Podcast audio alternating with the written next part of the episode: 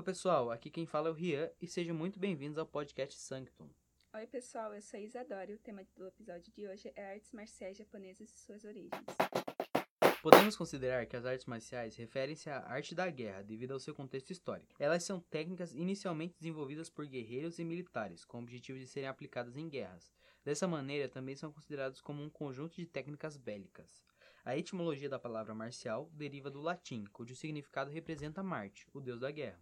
Em um conceito amplo, as artes marciais são técnicas e métodos, tanto físicos como mentais, desenvolvidos para defesa e combate dos praticantes. Hoje eles também são chamados de esporte de combate ou esporte de luta. A maioria das artes marciais japonesas são nomeadas de acordo com a arma ou habilidade aplicada na luta. Elas costumam ser nomeadas terminando com do, que significa caminho, ou jutsu, que significa arte, técnica, truques e métodos. Segundo o artigo Um breve percurso histórico sobre o Budo da arte marcial japonesa à prática esportiva mundial, as artes marciais japonesas possuem dois períodos em sua história. O primeiro período é aquele em que as artes marciais eram treinadas estritamente pelos samurais com o objetivo de serem usadas em guerras e conflitos corpo a corpo. Essas artes eram denominadas bojutsu, as tradicionais artes marciais.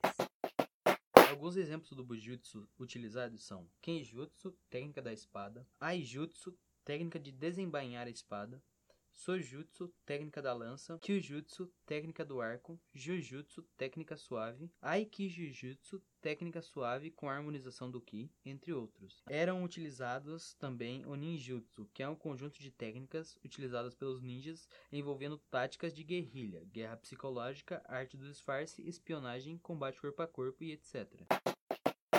Mas as coisas começaram a mudar no século XVII, no período do shogunato Tokugawa, onde houve a pacificação e unificação do Japão.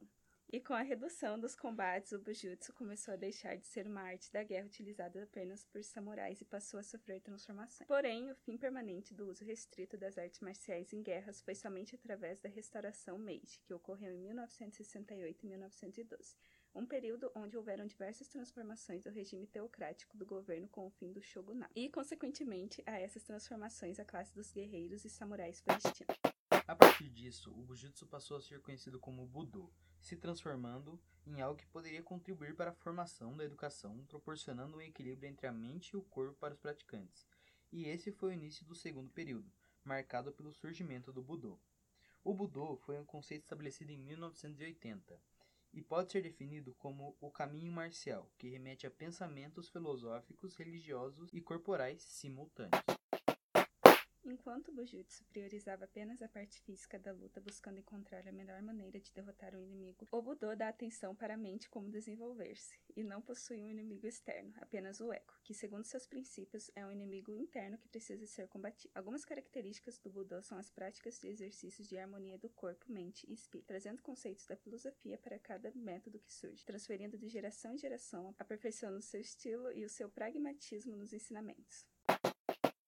Dessa forma, alguns métodos antigos de treinamento foram reformulados e resultando no que hoje conhecemos como Judô, Kendo, Kyudo, Karatê, Aikido, entre outros, sendo portanto uma inspiração e fonte de diversas artes marciais que existem até hoje ao redor do mundo. Assim, as diversas artes marciais existentes passaram a não proporcionar apenas benefícios físicos para os praticantes.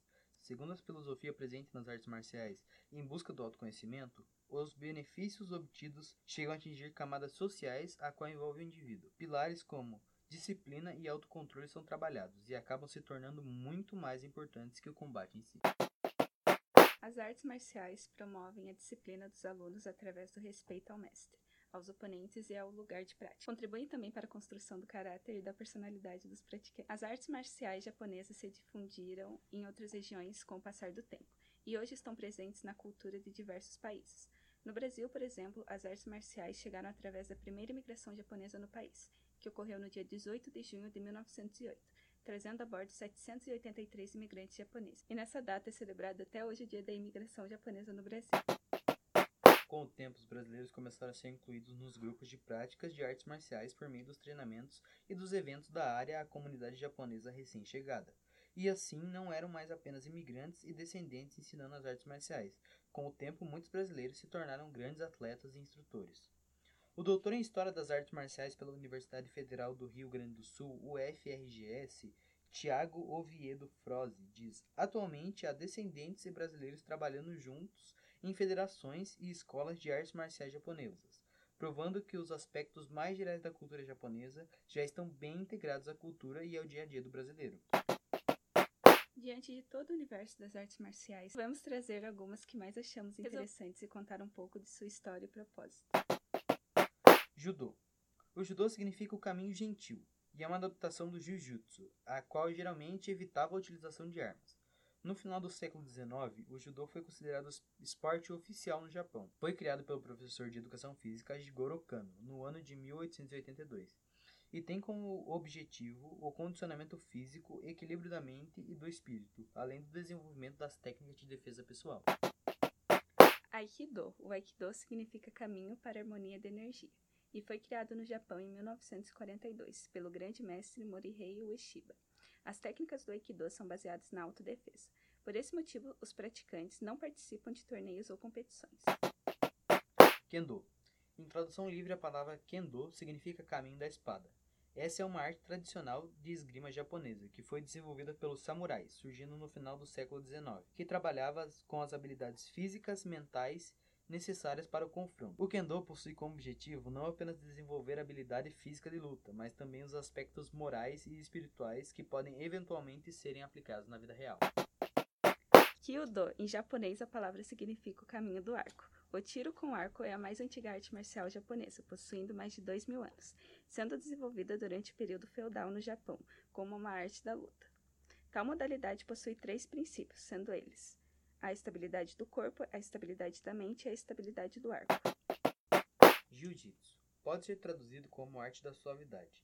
Há muitas divergências quanto à origem do jiu-jitsu, mas a versão mais difundida entre o meio é de que ele teve origem no Japão, onde através das escolas de samurais e as técnicas e golpes foram desenvolvidas. Naquela época, o jiu-jitsu surgiu como uma arte marcial que se diferenciava das técnicas rígidas, nas quais usava-se armas como espadas ou punhais. Ninjutsu. Essa é uma arte marcial que surgiu no Japão feudal, quando ninjas eram usados para adentrar no território inimigo através de técnicas de camuflagem e infiltração. Sumo. O sumo é uma luta de origem japonesa na qual dois lutadores se enfrentam em um ringue de formato circular. O objetivo da luta é derrubar o adversário ou empurrá-lo para fora do ringue, sem a permissão de socos ou chutes. Além de seu uso como um duelo de força em combate, o sumo também foi associado a rituais shintoístas, e muitos templos shintoístas organizavam formas de danças rituais nas quais o humano lutaria com o Komiku, um espírito divino shintoísta. Iaido. A criação do termo Iaido é atribuída a Nakayama Hakuto. Sua história remonta a cerca de 500 anos. Essa modalidade utiliza técnicas ou movimentos que permitem ao praticante reagir de forma apropriada a determinadas situações. Além do estudo das técnicas, no Iaido também existe aspecto filosófico, que envolve cada uma dos diversos estilos, o que influencia na forma como as técnicas são executadas. Todas as informações sobre as artes marciais foram retiradas da matéria da antiga tradição aos esportes modernos, do site Embaixada do Japão no Brasil. Algo que eu acho interessante é pensar como essas artes não serviriam muito nos combates militares nos tempos atuais. Da mesma forma em que eles eram utilizados no Japão antigamente, assim pensando que com toda a evolução da tecnologia, a criação de armamentos e equipamentos letais, o Bujutsu realmente não seria de grande utilidade. Entretanto, ainda nesse pensamento da sua utilidade nos confrontos atuais, elas podem ser úteis para o preparo físico e mental dos soldados, contribuindo para o desenvolvimento de habilidades como disciplina e concentração, que são muito importantes nessa situação. Então, elas não perderam sua utilidade, apenas todo esse conhecimento do Bujutsu, com essas origens enraizadas na guerra, foi reparado e passou a ser praticado com outras finalidades. E a notícia boa de hoje é: viemos te contar que pela primeira vez podemos conhecer como é a superfície de Vênus. A sonda Parker Solar da NASA captou as primeiras imagens em luz visível do planeta, tiradas do espaço durante dois sobrevoos que fez, com uma série de características no lado noturno, com planícies e um anel brilhante ao redor da atmosfera chamado Air Glow. As imagens mostram uma série de informações e características sobre a superfície venusiana, como regiões continentais, planícies e planaltos. Essas descobertas sobre Vênus irão ajudar os cientistas a entender como Vênus se tornou um lugar inabitável e absurdamente quente, bem como entender a composição mineral do planeta. Quando quente, cada elemento brilha em um comprimento de onda único, e com essas novas informações será possível identificar o que há na superfície de Vênus.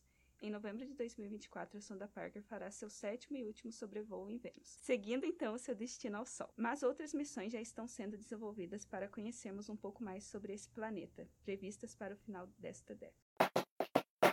Então, pessoal, no episódio de hoje é isso. Não esqueça de nos acompanhar nas redes sociais. Estamos presentes no Instagram como Podcast Sanctum, no Twitter como Sanctum Underline If e no Facebook como Podcast Sanctum.